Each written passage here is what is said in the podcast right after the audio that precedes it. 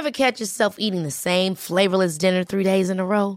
Dreaming of something better? Well, HelloFresh is your guilt-free dream come true, baby. It's me, Kiki Palmer. Let's wake up those taste buds with hot, juicy pecan-crusted chicken or garlic butter shrimp scampi. Mm. Hello Fresh. Stop dreaming of all the delicious possibilities and dig in at HelloFresh.com. Let's get this dinner party started.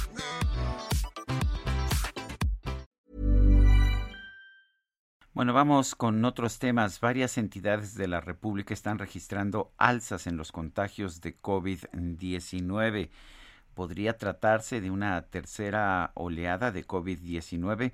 Vamos a preguntarle al doctor Alejandro Macías, él es infectólogo y excomisionado para la atención de la influenza. Doctor Macías, ¿cómo está? Buenos días. Hola, doctor. ¿Qué tal? Eh, doctor, cuéntenos, ¿está usted viendo la posibilidad de una tercera ola eh, de COVID-19? ¿Es, ¿Es, es razón para preocuparnos?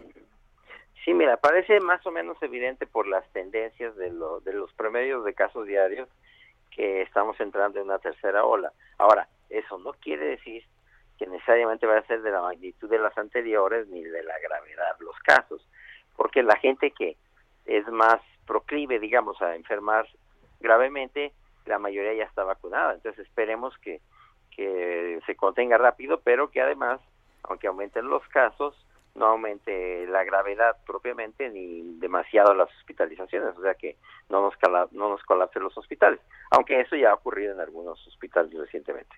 Doctor, esto es normal, lo hemos visto en otras partes de, del mundo, eh, eh, de pronto pues bajan los contagios y de nuevo empieza, por ejemplo, escuchaba ayer algunos datos de, de Londres, eh, allá en Inglaterra, y, y, esto es normal, lo que tenemos que hacer es igual las medidas estas de, seguridad que nos dio desde el principio de esta pandemia. Sí, mira, esto va a estar brincando, digamos, en focos eh, regionales, locales, porque la pandemia no afectó de la misma manera a todo el país. Recordemos que, que en México ya más de la mitad se, de la población se enfermó de COVID, ¿eh? y, y eso significa que hay una alta inmunidad en algunos grupos, pero eso no es parejo en toda la República. La, la pandemia no ha entrado pareja en toda la República y en donde no entró fuerte, pues eh, pareciera paradójico, ahora va a entrar más fuerte. Entonces, hay que seguir haciendo lo mismo, el cubrebocas, la sana distancia, la ventilación de los espacios cerrados y vacunarse en cuanto nos toque. ¿Piensa usted que por esta tercera ola deban restringirse las actividades productivas o las escolares? Mira, yo creo que eso mucho depende también de otras mediciones, que no necesariamente es el semáforo, Sergio, porque el semáforo realmente es muy arbitrario. Yo creo que tendríamos que atender más en las autoridades locales al porcentaje de pruebas positivas. Y ese porcentaje no depende de que hagas muchas. Aunque hagas poquitas, eh, te das cuenta si, por ejemplo, en una región de cada 10 pruebas, dos o tres son positivas, pues evidentemente tienes que mantener un cierre de actividades, ¿verdad? Eh, eh, para dar una referencia, ahora, ahora en Nueva York, por ejemplo, hay una prueba positiva por 250 negativas. Nosotros más o menos deberemos andar en algunas regiones todavía arriba del 20%. Yo creo que pues ahí todavía hay que ser muy cautos. Eh, doctor, se ha anunciado la vacunación para personas de 30 a 39 años, lo que es muy importante. Qué bueno que se vacune a más personas y cada vez más jóvenes. Sin embargo, falta la segunda dosis para personas de 40 y de 50 años. Eh, ¿Cómo ve usted esto? Sí, no, y faltan algunas primeras dosis también para la gente de 40 años. Aquí en León, por ejemplo, todavía no se vacunan los de 40 años. Yo creo que debiera darse vacuna. no, no, no es justificable que tengamos demasiada vacuna almacenada.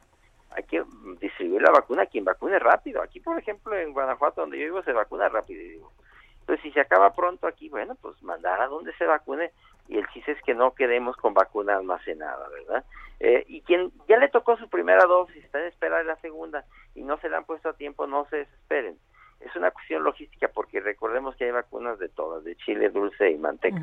A quien no le toque a tiempo no pierde su primera dosis, queda parcialmente desprotegido, eso sí, pero que se vacune en cuanto pueda con la segunda dosis. Sí, eh, decía una persona, una amiga mía que le tocó el, Sputnik ahí en la Gustavo Amadero y que estaba muy angustiada, muy preocupada porque había leído información que si no se eh, ponía la segunda dosis en ciertas semanas, entonces pues no valía de nada. No, mira, en toda la historia de la vacunación, Lupita, eso nunca ha ocurrido. ¿eh?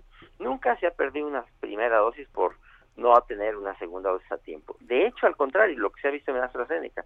AstraZeneca estaba programado revacunar en semanas y han mejor ampliado el plazo de vacunación porque funciona mejor. Yo no digo que sea lo mismo con todas, pero no va a pasar eso. ¿eh? O sea, quien tenga su primera dosis, espere. En cuanto pueda, póngasela, no se desespere, no pierde su dosis por no, por no haberse puesto la segunda a tiempo. ¿Todas las vacunas son buenas, doctor? Sí, mira, Sergio, todas son buenas. Ahora sí ya es cada vez más claro que hay algunas vacunas mejores que otras, ¿eh? Pero no estamos ahorita en el momento de decir eh, que le vas a levantar la ceja a la que te tocó. Póntela y ya con el tiempo vamos a ver si tú vas a necesitar revacunas, eh, si algún tipo de vacuna será mejor para un tipo de población u otra. Eh, ahorita hay que usar las vacunas que, que tenemos. Yo sí creo que el gobierno ya debe estar haciendo planes para decir, bueno, es que en el futuro, por relación de precios, por ejemplo, la vacuna más costa, más, más, más, menos costosa que hay es la de AstraZeneca. Bueno, pues habrá, habrá que darle prioridad a esa vacuna en el futuro, pero ahora por lo pronto hay que, hay que ponernos la que nos toque. Pues yo quiero agradecerle, el doctor Alejandro Macías, infectólogo excomisionado para la atención de la influenza, el haber conversado con nosotros. Sí, eh, Lupita Sergio, cuídense, buenos días. Gracias, doctor. Claro que sí, buenos días.